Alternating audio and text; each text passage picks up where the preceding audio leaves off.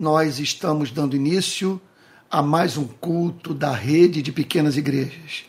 Já estivemos reunidos hoje, pela manhã, às 10h30, pequenas igrejas espalhadas pelo nosso país e o culto presencial para as pequenas igrejas da região metropolitana do Rio de Janeiro, que realizamos hoje no centro da cidade de Niterói, na rua Andrade Neves, número 31. É isso. Irmãos queridos, nós vamos agora entrar conscientemente na presença de Deus. Culto é isso.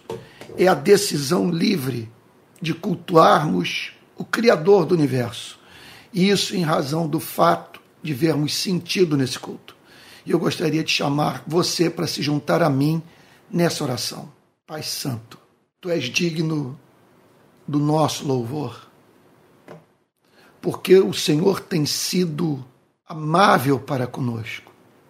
E o Senhor é amável. Senhor, como não adorar? O nosso ser nos move a declarar para o Senhor o nosso amor. Nós fazemos isso quando nos apaixonamos por alguém nós exaltamos as suas virtudes. Há uma compulsão para expressarmos o nosso afeto. Experimentamos o mesmo na relação com os nossos filhos e amigos. Senhor, até mesmo com a natureza.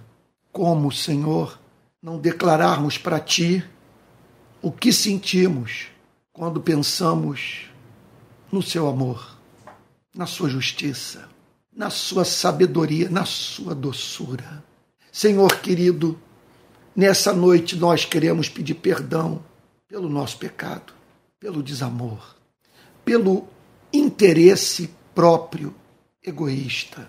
Pedimos perdão por todo excesso, Senhor, por toda falta de solidariedade, pela indiferença para com a dor do que sofre. Deus de toda graça, aceita nessa noite o nosso pedido de perdão e concede-nos a consciência do teu amor misericordioso. Ó Deus querido, nós te agradecemos, Senhor, porque se confessarmos os nossos pecados, o Senhor é fiel e justo para nos perdoar os pecados e nos purificar de toda injustiça. Aceita a nossa gratidão pelo pão, por, a, por aquilo que o Senhor graciosamente nos concede, ignorando, Senhor, o nosso pecado, tratando-nos, Senhor, como se não houvesse iniquidade na nossa vida.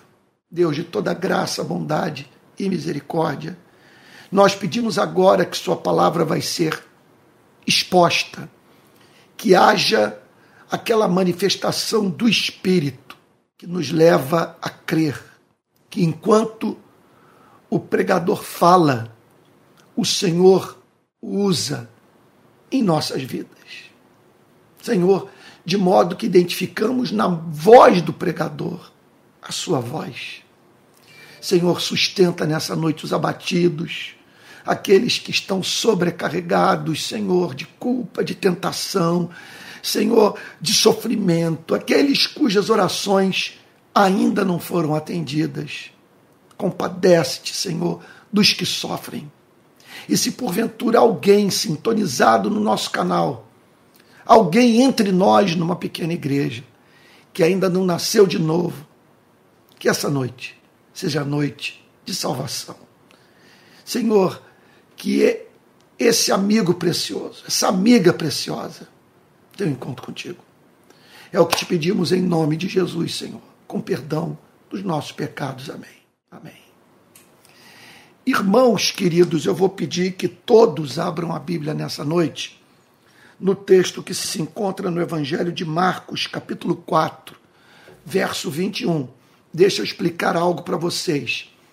Eu tenho feito nesses últimos meses, na verdade, do início do ano passado para cá, uma série de pregações sobre os milagres de Jesus e as parábolas de Jesus. Portanto, no, hoje, pela manhã, nesse domingo, eu fiz uma exposição de mais um texto, As Bodas de Caná da Galileia. Narrativas bíblicas que falam sobre, quer dizer, falei sobre mais uma narrativa bíblica que apresenta um milagre operado por Cristo. Repito, o milagre realizado em Caná da Galileia.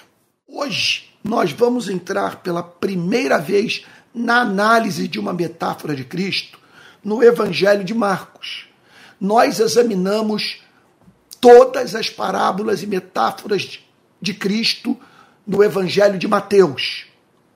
As que se encontram no Evangelho de Marcos, até Marcos, capítulo 4, verso 21, preste atenção.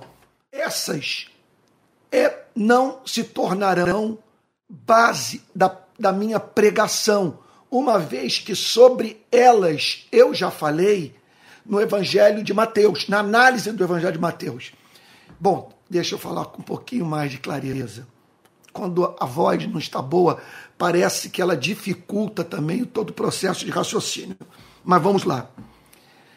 Eu não vou analisar metáforas usadas por Cristo, parábolas no Evangelho de Marcos, que já foram tratadas por mim na análise que, que eu fiz sobre essas passagens no Evangelho de Mateus. Portanto, ufa, oh, meu Deus do céu, portanto, eu só vai servir de base para minha pregação de agora em diante, pregação com base no Evangelho de Marcos, aquelas metáforas e aquelas parábolas que não constam no Evangelho de Mateus. E quando eu entrar em Lucas, eu vou fazer o mesmo com relação a Mateus e a Marcos. Tá bom? Então vamos agora para Evangelho de Lucas, capítulo 4, versículo 21. Jesus também lhes disse: Será que alguém traz uma lamparina para que seja colocada debaixo de um cesto ou da cama? Por acaso não a coloca num lugar em que ilumine bem?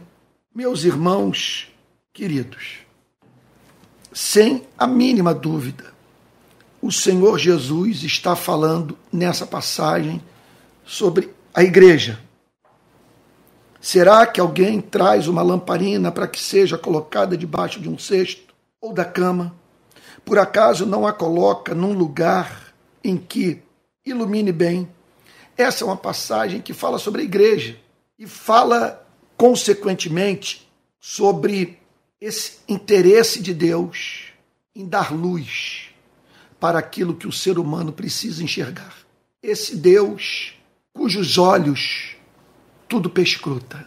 Esse Deus comprometido radicalmente com a verdade e, portanto, determinado em revelá-la. Aqui, o nosso Salvador está se dirigindo à sua igreja. Essa é uma declaração que não pode ser feita em relação à humanidade como um todo. É uma mensagem dirigida aos cristãos. Porque só os cristãos podem cumprir esse papel no mundo. Ninguém mais. Olha, nós não podemos negar o fato de que Deus usa, tem usado e haverá de usar sempre pessoas que estão do lado de fora da igreja. Então, impressiona-nos o quanto Deus usa homens e mulheres que não conhecem a Cristo, que até mesmo negam a existência de um Criador. Contudo, por terem sido feitos à imagem e semelhança de Deus e estarem sujeitos àquela operação da graça divina em suas vidas, que atua a revelia desses homens e mulheres. De modo inconsciente, eles não têm noção do que está em curso, do altíssimo privilégio de terem se tornado instrumentos nas mãos do Criador, a fim de promoverem a verdade, fazerem boa ciência, comunicarem beleza à vida em sociedade, agindo das mais diferentes formas, de modo, portanto, que a vida nesse planeta cresça em sabedoria, em entendimento, em justiça e, por que não dizer, em conforto. Contudo, há uma espécie de verdade, de fato referente à vida, que somente pode ser comunicado por meio da igreja. Nesse sentido, a igreja é luz de uma forma que nenhuma outra instituição mais o pode ser. Que o cristão é luz de uma forma que nenhum outro ser humano pode ser.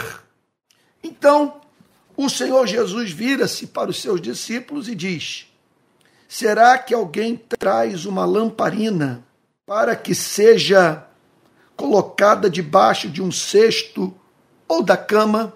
Meus irmãos queridos, a igreja não é chamada para ser luz. Se é igreja, é luz.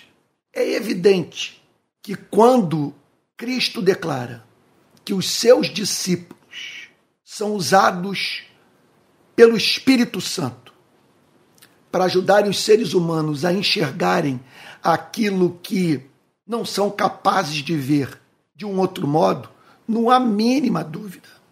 Veja, que quando o Criador declara que os discípulos de seu filho são luz nesse sentido específico, está falando de uma contribuição única que a igreja pode dar à vida em sociedade, à vida do homem, à vida da mulher. E quando nós tomamos consciência desse fato, não nego que é intenção da Bíblia que mantenhamos contato com a nossa identidade, de modo a preservarmos o que nos distingue de todos os demais seres humanos. Então, há muito em nós que pode ser encontrado do lado de fora da igreja. Mas se somos igreja, há características que nos são exclusivamente peculiares. De modo que a igreja não é, de certa forma, chamada por Cristo para conscientemente desempenhar esse papel de luz no mundo. O que, é que eu estou querendo dizer com isso? Permita-me repetir, permita-me insistir no ponto. É claro que nós precisamos de pregações que estabeleçam de uma vez por todas esse traço da nossa identidade. Nós não podemos reproduzir a vida que é vivida do lado de fora da igreja. Há algo que nos distingue, que nos torna completamente diferentes. E com base, portanto, nesse entendimento, alguém está dizendo que está sem áudio. É verdade isso? É verdade, gente? Estão todos sem poder me ouvir? Ah, ok. Então deixa eu ir, adiante. Então é claro, muito obrigado, Emerson, meu irmão querido. Então, preste atenção. É claro que quando, quando nós lemos nas Sagradas Escrituras que para Deus nós devemos desempenhar esse papel na sociedade, isso deve nos levar à tomada de consciência de que carecemos de progressivamente crescermos em santidade a fim de cumprirmos esse nosso papel no mundo. Agora, preste atenção no que eu vou lhe dizer. É um raciocínio, permita-me aqui fazer uma digressão. É um raciocínio parecido com aquele que eu apresentei recentemente, quando uma pessoa me fez a seguinte pergunta: Antônio, você poderia nos apresentar a sua teologia da missão integral, da missão da igreja no mundo. Você poderia apresentar a sua teologia da justiça social. Olha, veja, quando eu ouço uma pergunta como essa, eu fico a pensar no seguinte fato: por que as pessoas precisam encontrar na Bíblia uma teologia que as mova a alimentar o faminto, cobrir o nu, visitar o encarcerado, comunicar consolação ao enlutado. Você já viu alguém procurar teologia para amar pai e mãe, para amar os seus próprios filhos? Eu entendo que, obviamente, há uma teologia da missão integral, do compromisso com a justiça social. Não estou falando aqui sobre partido político, nem preferência ideológica. O que eu estou falando é que há um conjunto de verdades claramente discerníveis no Antigo e no Novo Testamento que apontam para o fato de que a igreja é chamada por Deus para cuidar de todo aquele que sofre. E há que sofrem porque se encontram sob sistemas opressores. Há muitos que sofrem em razão da injustiça tornada estrutural. Pessoas que não serão livres do seu sofrimento se não houver reforma social. Então pense, por exemplo, num proprietário de escravos, veja, cristão, e lá está o pastor do púlpito, o ensinando a tratar com dignidade os seus escravos.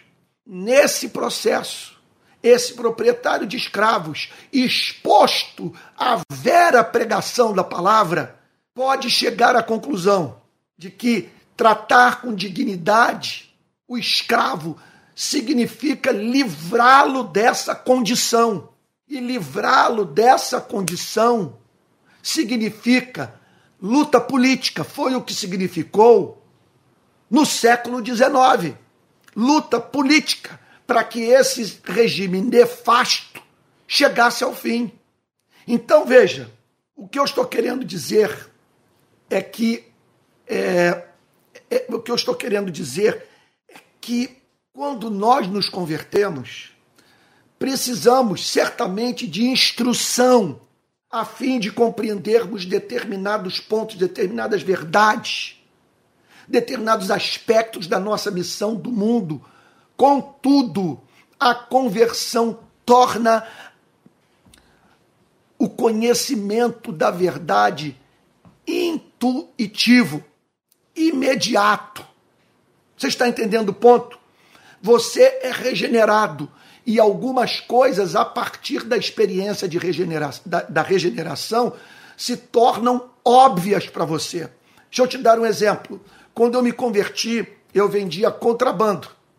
Era surfista, não queria trabalhar, eu queria viver na praia e vender contrabando era a forma mais cômoda. Eu ficava o dia inteiro na praia e dedicava uma parte do dia à venda daquele material que ninguém naquele tempo, no início dos anos 80, é, conseguia encontrar no Rio de Janeiro. E assim foi tocando minha vida, até que eu me converti. Não precisei que ninguém me ensinasse que o envolvimento com aquele comércio ilegal era incompatível com a fé cristã. Imediatamente eu parei com a venda de material é, contrabandeado. E parei no momento que eu tinha dívidas a pagar. Mas entendi que eu não podia continuar vendendo aquele material até a chegada do ponto em que teria recursos suficientes suficientes para pagar todas aquelas dívidas. Não. Para mim, a compreensão foi clara: os fins não justificam os meios. Eu não posso usar como meio para o pagamento das minhas dívidas uma atividade pecaminosa. Então, eu parei imediatamente a venda daquele material. Deixa eu dar um exemplo para mim mil vezes mais comovente.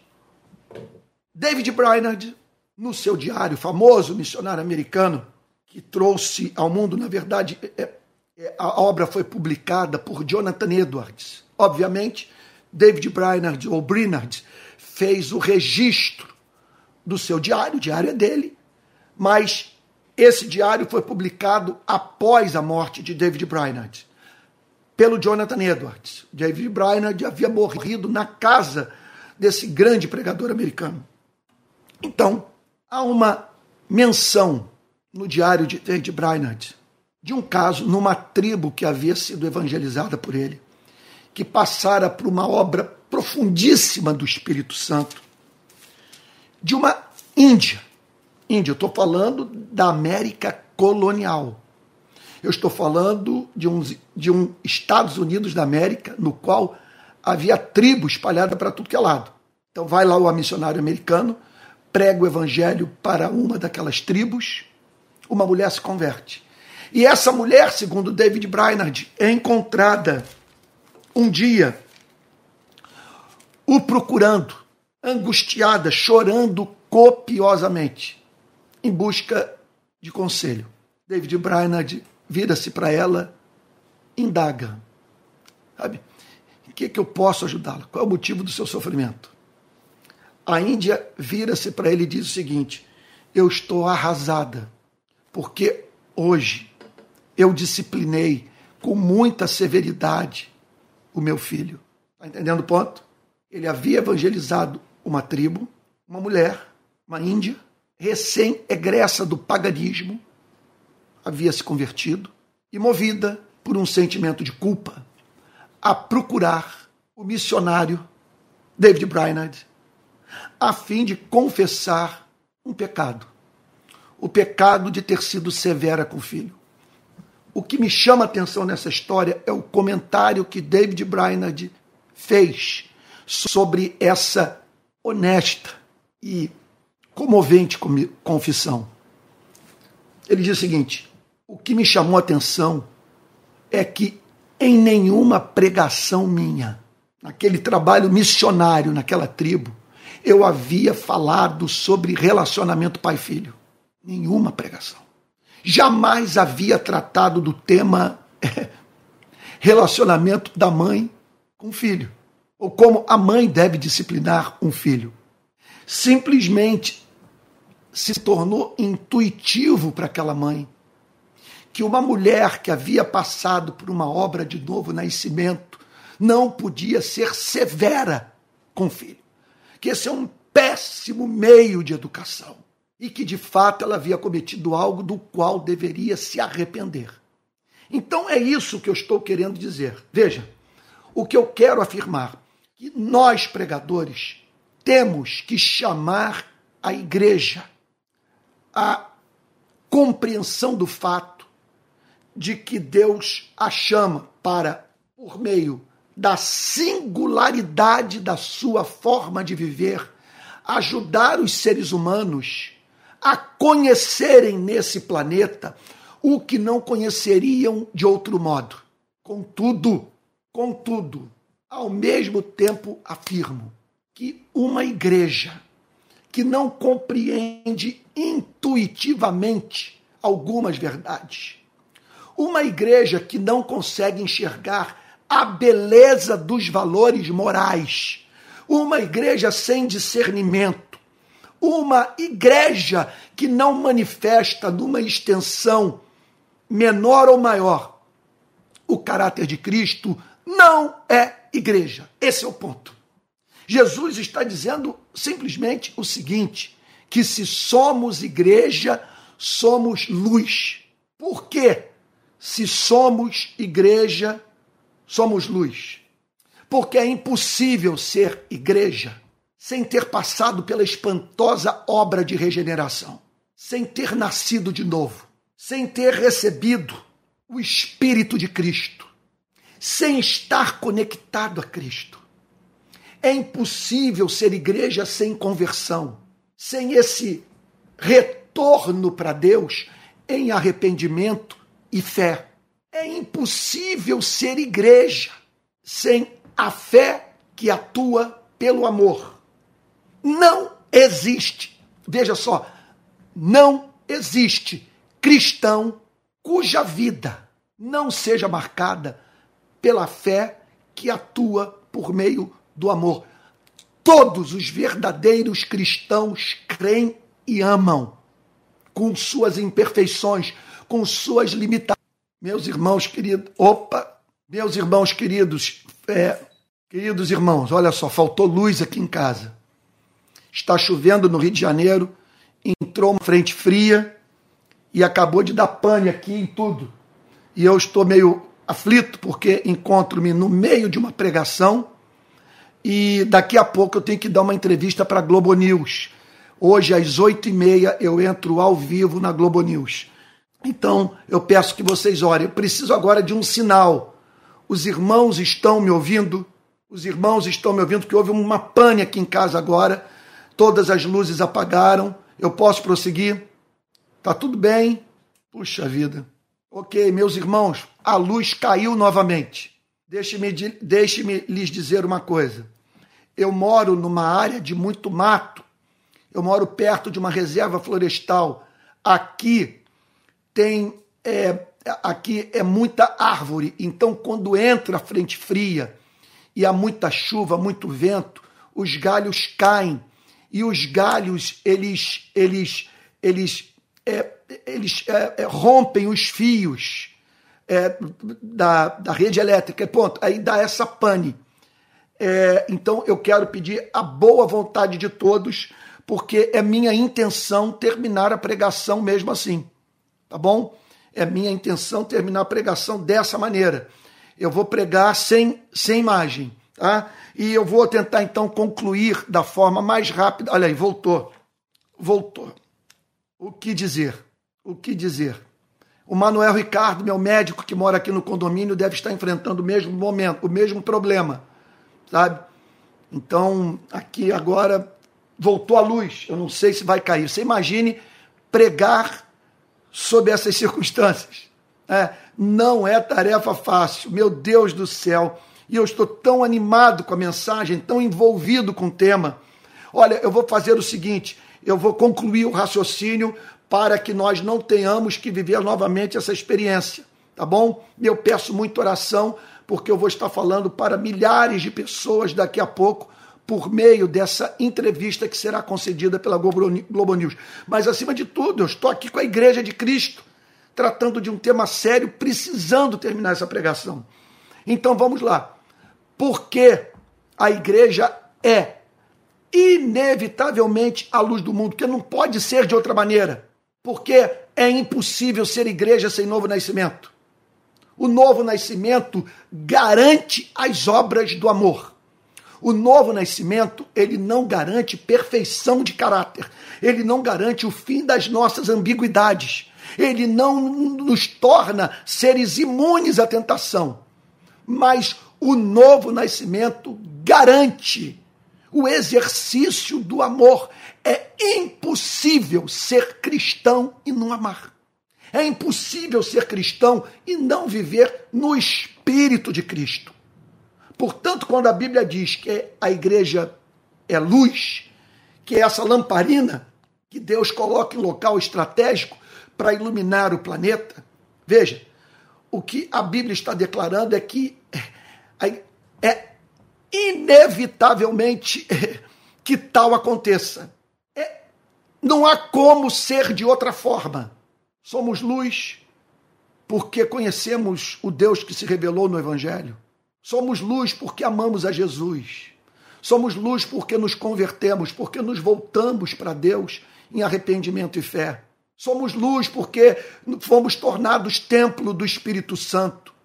Nós somos luz porque fazemos parte desse templo que está sendo erigido, onde Deus manifesta a sua Shekinah, a sua glória. Agora, veja, nós entendemos as razões pelas quais somos luz. Agora, concretamente falando, o que significa ser luz? O que Jesus está dizendo é que alguma coisa aconteceu na nossa vida e que fez, portanto, com que, meu Deus, meu Deus, o nosso, só o nosso ato de andar pelas ruas, de conversar com, pessoa, com pessoas, quer dizer, o só contato que elas têm conosco pode ser num estádio de futebol, na universidade, no local de trabalho. Inevitavelmente essas pessoas estarão expostas a certas verdades que, que estão impregnadas na nossa vida. Você está entendendo o ponto? É isso o que ele está dizendo. E nós conhecemos hoje, bem superficialmente, a causa. O que está por trás, o que nos anima, o que nos faz viver e pensar de uma maneira que permite a esse mundo conhecer verdades que não conheceria de outra forma. Agora, de modo concreto, como isso se dá? Ora, meus amados irmãos, isso se dá por pelo menos duas formas. A primeira delas é o cumprimento da grande comissão. A segunda delas é o cumprimento do grande mandamento. Nós temos a grande comissão, nós temos o grande mandamento. Nós fomos chamados por Deus para evangelizar o planeta. Nós fomos chamados por Deus para amar. Ter contato conosco é ter contato com o evangelho encarnado. E como a boca fala do que o coração está cheio, ter contato conosco significa ter contato com pessoas em cujas vidas o evangelho sai pelos poros. Que significa o seguinte: que nós estamos sempre nos traindo. Você assume o compromisso de falar em termos estritamente seculares, embora eivados dos princípios cristãos. As circunstâncias muitas vezes o exigem, as circunstâncias muitas vezes o exigem. E quando você vai ver o evangelho está vazando, a boca fala repito, do que o coração está cheio. Então, veja só, quando nós olhamos para pessoas como o, o Betinho, o criador de toda essa luta da sociedade brasileira contra a fome. Eu nunca soube do Betinho professar fé em Jesus Cristo, frequentar um templo. Ele foi luz, ao seu modo, de acordo com a sua capacidade, no seu tempo. Mas a luz irradiada pelo Betinho é de uma natureza completamente diferente da nossa. É algo que ajuda as pessoas, veja só, a entenderem certas verdades. O que caracteriza a nossa vida é que nós não estamos apenas, vamos pegar esse caso da luta contra a fome, nós não estamos apenas falando sobre fome. Nós estamos falando sobre o ser que foi criado à imagem e semelhança de Deus e que, portanto, é precioso aos olhos do seu Criador e que deve ser objeto do nosso amor. Nós estamos falando da nossa sujeição a Jesus Cristo e que, por sermos discípulos de Jesus, nós vivemos de uma determinada forma. Nós estamos falando sobre os motivos intelectuais para a nossa ação. Eu não estou dizendo que nós temos que sempre estar falando, sempre levando as pessoas a interpretarem de modo é, teológico as nossas ações que podem falar por si mesmas e que acabam levando as pessoas a quererem saber o que nos anima e o que nos move à ação. Agora, contudo, quando essas pessoas vêm ter contato conosco e procuram saber qual é a razão da nossa esperança, o motivo da nossa luta, elas acabam, portanto, descobrindo o que a vida preciosa do Betinho não foi capaz de comunicar. Que nós somos discípulos de Jesus Cristo que passamos por uma obra de transformação. Nós nos convertemos, nós nos arrependemos dos nossos pecados e que nós passamos a entender no contato com Cristo que é pecado não amar e que, portanto, vivemos uma vida de diário arrependimento, perseguindo a meta do amor e desejosos, portanto, desse amor se expressar plenamente em nossas vidas, de modo que quem mantiver contato conosco seja socorrido por nós, de alguma forma abençoado pela nossa vida. Isso tem um valor imenso, meus amados irmãos. Um valor imenso é amar e pregar. Sabe? É, é, é pregar e amar. Olhe para a vida de Jesus. Se o paradigma é Cristo, se o paradigma é Jesus, não há como divorciarmos o cumprimento do grande mandamento do cumprimento da grande comissão. Em Jesus nós vemos famintos sendo alimentados, enfermos obtendo cura. Em Jesus nós vemos pessoas sobrecarregadas de culpa, tomando consciência do perdão do Pai. Mas em Jesus nós vemos pregação. Em Jesus nós vemos o anúncio das boas novas. Em Jesus nós encontramos essa extraordinária parábola do filho pródigo, tão reveladora das entranhas de amor do Pai. Então em Jesus nós vemos essa simetria. Simetria de amor, amor que leva à ação, amor que leva aos gestos, aos atos de misericórdia, amor que leva a esse gesto, esse ato de misericórdia específico, que é essencialmente cristão, que é a proclamação das boas novas, uma vez inteiro, e perder a sua alma. Irmãos queridos, irmãos amados, olha, eu não estou no melhor dia do ponto de vista do uso da minha voz, eu vou precisar dar um descanso daqui a pouco, porque a Globo News vai entrar em contato comigo a partir das 8h15 a fim de entrar ao vivo às 8h30. Então, também já estou há mais de 40 minutos falando. Nós vamos agora fazer uma pausa e, e orar, pedindo que Deus cele a sua palavra no, no nosso coração. Será que alguém traz uma lamparina para que seja colocada debaixo de um cesto ou da cama? Por acaso não a coloca num lugar em que ilumine bem? Semana que vem eu vou voltar a esse texto e aos versos subsequentes, a fim de conhecermos mais uma das metáforas de Cristo. Vamos orar? Pai Santo, em nome do Senhor Jesus, seu único Filho, leva o nosso cristianismo a se tornar inevitável, espontâneo, Senhor, natural. Senhor, nós queremos a teologia da justiça social. Nós queremos a teologia da evangelização do mundo.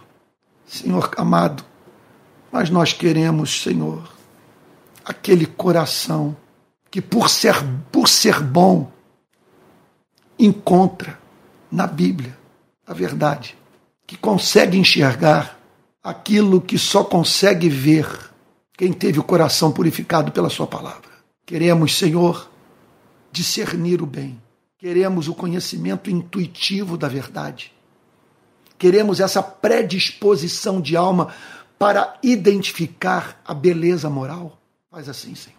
E que nesses dias impressionantemente confusos, que o Senhor nos conceda graça para sermos luz, Senhor. Tu sabes que fomos derrotados na grande prova pela qual o país passou. Houve a tal da polarização. O Brasil se dividiu e a igreja, chamada para ser luz do mundo, participou da mesma divisão. Que vergonha, Senhor. Nós pedimos a Ti graça, graça, para que em tudo a vida de Cristo se manifeste por meio da nossa. No nome de quem oramos, com perdão dos nossos pecados. Amém. Amém. Queridíssimos irmãos, olha só, eu separei aqui alguns recadinhos para dar, são super importantes. O primeiro deles é que hoje é na descrição desse vídeo do YouTube, você vai encontrar o endereço do meu site, que o colocará em contato com tudo aquilo que eu produzo nas redes sociais. Os cursos que eu estou vendendo, os, os cursos que eu estou ministrando e que são vendidos pela plataforma Hotmart e os e-books que estão na Amazon. Está tudo ali. Todas as minhas redes sociais nesse site, que é o Antônio Carlos Costa site. Tá? Agora, você vai encontrar também na descrição desse vídeo o telefone do nosso querido diácono da Igreja Presbiteriana Betânia, Daniel Cardoso. Ele vai organizar a viagem que faremos ano que vem para o Egito e para Israel, de 14 de fevereiro a 19 do mesmo mês. E aqui está o telefone 98717 7378. Daqui a pouco você vai encontrá-lo na descrição do vídeo. Quero lembrar aos moradores da região metropolitana do Rio de Janeiro que é, nós nos reunimos a um culto para todas as pequenas igrejas da região metropolitana no centro de Niterói. Você é convidado a participar. Rua Andrade Neves, número 31, todos os domingos, 10 e meia da manhã, atrás do Plaza Shopping. Não deixe de participar. E hoje nós conversamos sobre organizarmos mais uma pequena igreja e já pensando em organizar outras três. Então, meu querido filho Pedro vai estar à frente, juntamente com o nosso queridíssimo Emerson, à frente, vou chamar o doutor Manuel Ricardo, e quem sabe a partir dessa pequena igreja, nós tenhamos em breve mais três igrejas na região metropolitana do Rio de Janeiro. Pequenas igrejas, porém igrejas verdadeiras, orgânicas, uma comunidade de amigos. Se você quiser contribuir com a rede de pequenas igrejas, e nós precisamos de contribuição, nós, olha, pagamos o aluguel do espaço no centro de Niterói, cinegrafista, é, contador, tesoureiro, obreiros que já estão trabalhando, pessoas que nós ajudamos. Então, é, se você puder contribuir, aqui vai o nosso Pix, que é o seguinte: pixrpi22@gmail.com. Repetindo, pixrpi22@gmail.com. Tá bom? Vou encerrar agora o nosso culto. Espero que Deus tenha abençoado muito sua vida que você possa dizer hoje, durante a pregação, o meu coração ardeu. Deus falou comigo. Vamos receber a bênção apostólica. Que a graça do nosso Senhor e Salvador Jesus Cristo, o amor de Deus o Pai e a comunhão do Espírito Santo sejam com cada um de vocês desde agora e para todos sempre. Amém. Essa mensagem vai ser salva e pode ser usada para salvação. De que maneira? Você compartilhando o link e o espalhando por aí. Vai com Jesus. Que Deus o abençoe e o guarde. Que você tenha uma semana repleta da bênção do Espírito de Cristo.